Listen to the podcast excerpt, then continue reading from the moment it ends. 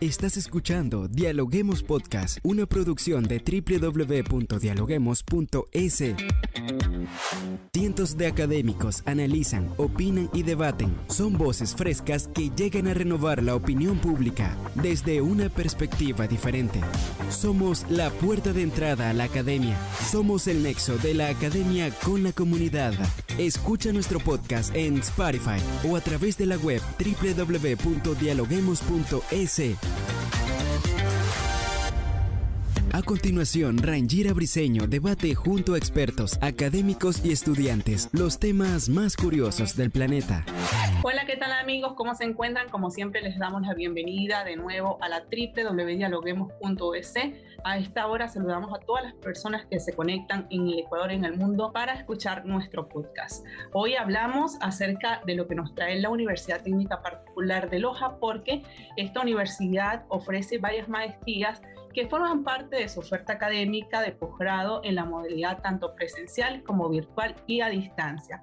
Esto para fomentar los estudios y, por supuesto, brindar descuentos, convenios, pagos y becas a, todas las personas o estudiantes que estén interesados en profundizar o mejorar la profesionalización. Así que para ello tenemos el día de hoy a Leonardo Izquierdo, el decano de la Facultad de Ciencias Económicas y Empresariales de la Universidad Técnica Particular de Loja. Bienvenido a Dialoguemos Podcast. Leonardo, ¿cómo estás? Eh, muchos saludos, muchas gracias por, por este espacio, súper contentos de poder compartir con ustedes este podcast en cuanto a la realización de una oferta importante de nuestra universidad. Así es, Leonardo. La Universidad Técnica Particular de Loja se caracteriza por ofrecer un servicio académico muy importante para el Ecuador. Coméntenos, ¿cuál es el enfoque de los programas de maestría de la Universidad Técnica Particular de Loja, de forma especial el de Ciencias Económicas y Empresariales? Cuéntenos.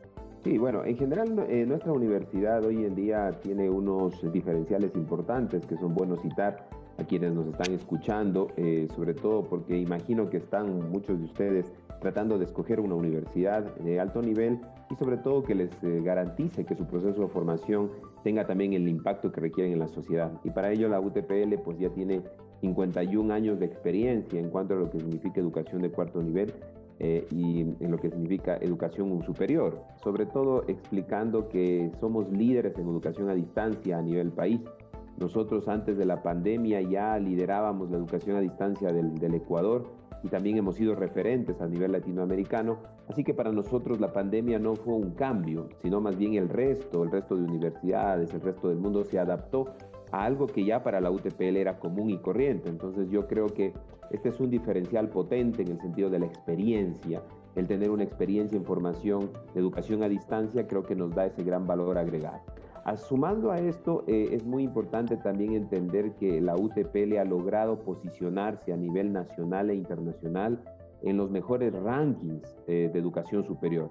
Esto creo que creo respalda el trabajo que hace la universidad en todo lo que significa calidad de educación superior. Eh, somos el primer, ocupamos el primer lugar en el Time Higher Education Ranking a nivel mundial en cumplimiento de objetivos de desarrollo sostenible. Estamos entre las tres eh, universidades más importantes del país en Webometrics, en otro ranking muy importante de presencia en la web.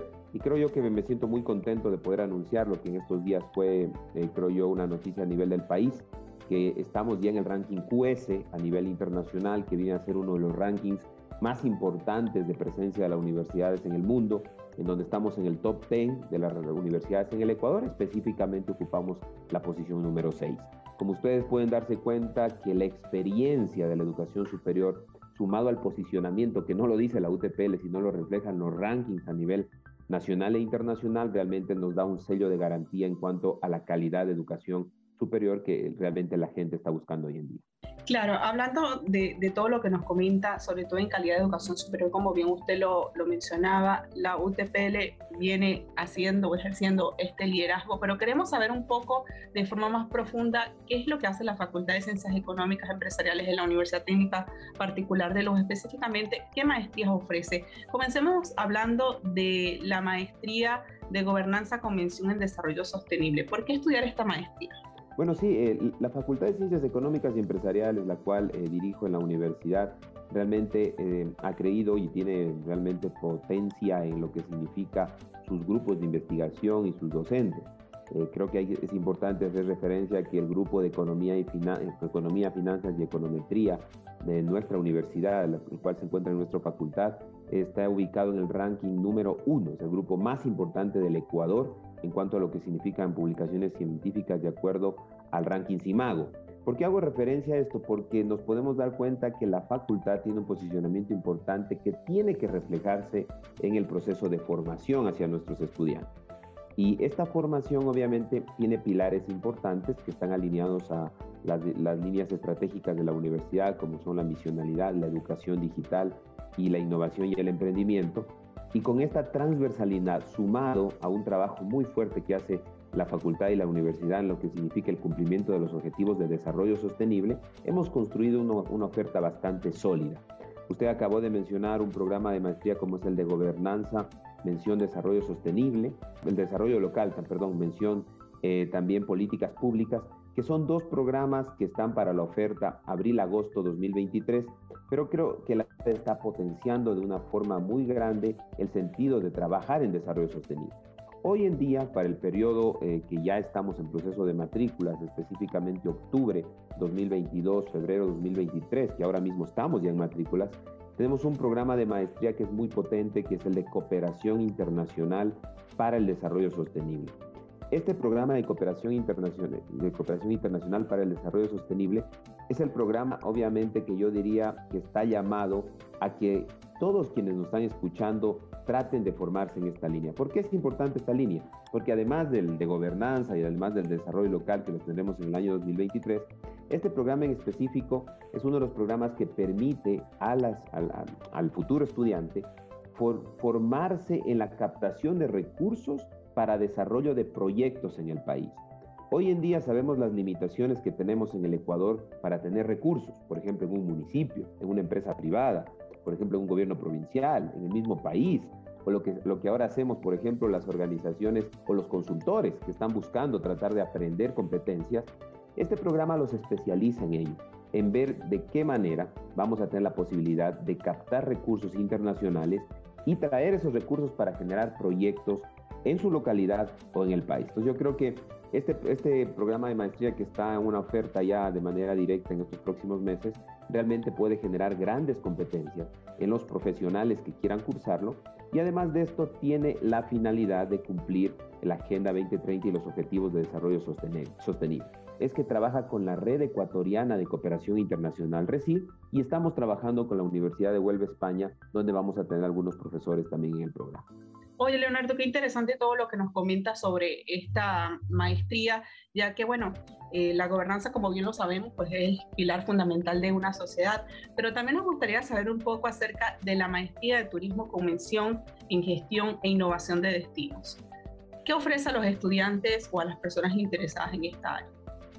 Sí, aquí hay un tema que creo yo que es eh, de conocimiento común. Lastimosamente la pandemia golpeó muchos sectores de la economía, eh, fundamentalmente el año 2020, una caída de 7.8% en el crecimiento en el Producto Interno Bruto del Ecuador fue tremendo y el sector que más se afectó fue el turismo. Eh, recién en el año 2021 el turismo empieza a recuperarse y miren, lastimosamente el Ecuador está sufriendo y sigue sufriendo crisis como la que estamos viviendo hoy en día donde el turismo sigue siendo afectado. Y por tal motivo nosotros creemos que este programa de maestría es muy potente para la formación del sector turístico. El sector turístico ecuatoriano necesita profesionalizarse.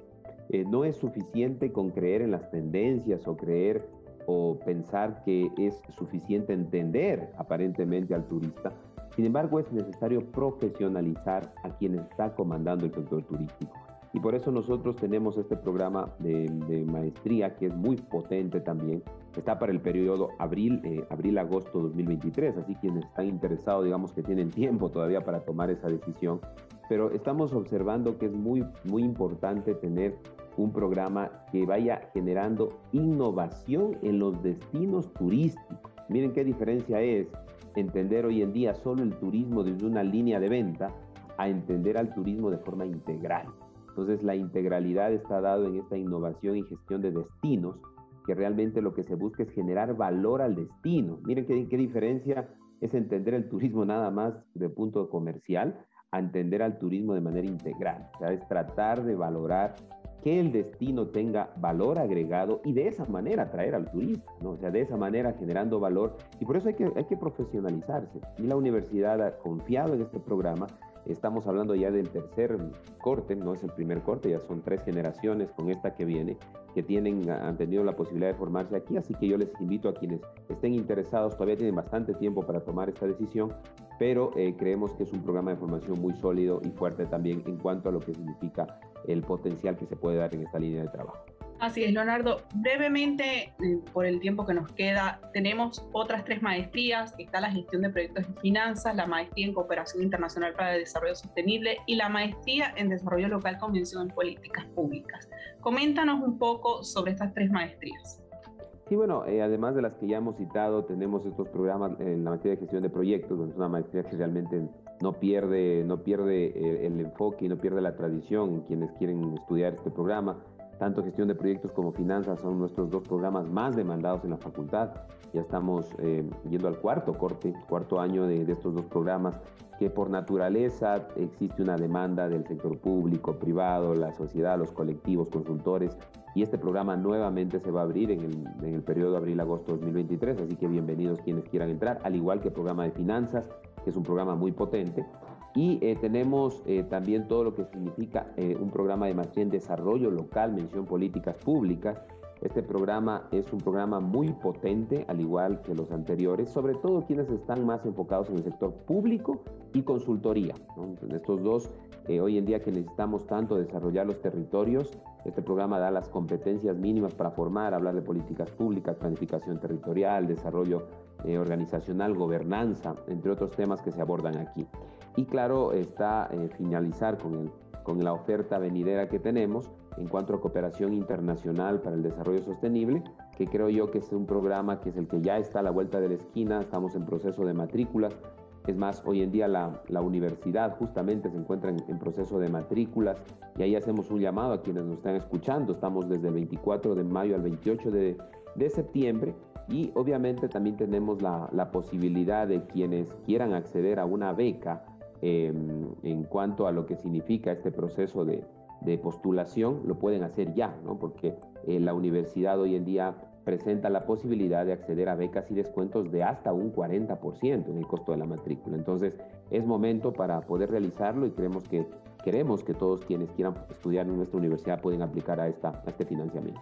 Todo muy interesante, así que muchísimas gracias por habernos acompañado el día de hoy. Te agradezco muchísimo, muchísimas gracias a Dialogar. Gracias por escucharnos. No se olviden de seguirnos en nuestras redes sociales, Facebook, Twitter e Instagram como Dialoguemos Info y visitar nuestra página web dialoguemos.es. Soy Rangira Briseño y seguimos dialogando en podcast. Esto fue Dialoguemos Podcast. Escucha todos los programas de Dialoguemos Podcast en www.dialoguemos.es. Suscríbete para no perderte ningún episodio. Estamos en Spotify. Sigue escuchando Dialoguemos Podcast, el nexo entre la academia y la comunidad.